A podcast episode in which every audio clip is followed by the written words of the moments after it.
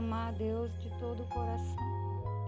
Um dos maiores desafios das nossas vidas é amar a Deus com todo o nosso coração.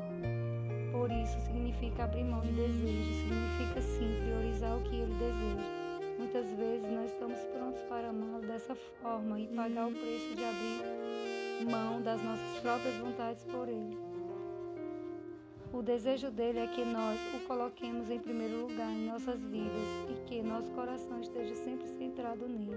Qualquer outra prioridade e foco que possamos ter como centro de nossos corações é a idolatria. O Senhor é o único digno de todas as nossas aflições. Ele deve ser o centro de nossas vidas e ter total preeminência para isso. Precisamos pedir o auxílio do Espírito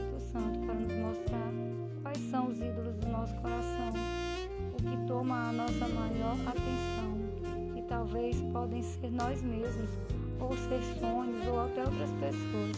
Precisamos então pedir para que Ele remova de nossas vidas esses desejos deturpados, desejos que nos afastam do nosso Criador. É somente desta maneira que podemos então nos entregar ao Senhor livremente e amá-lo com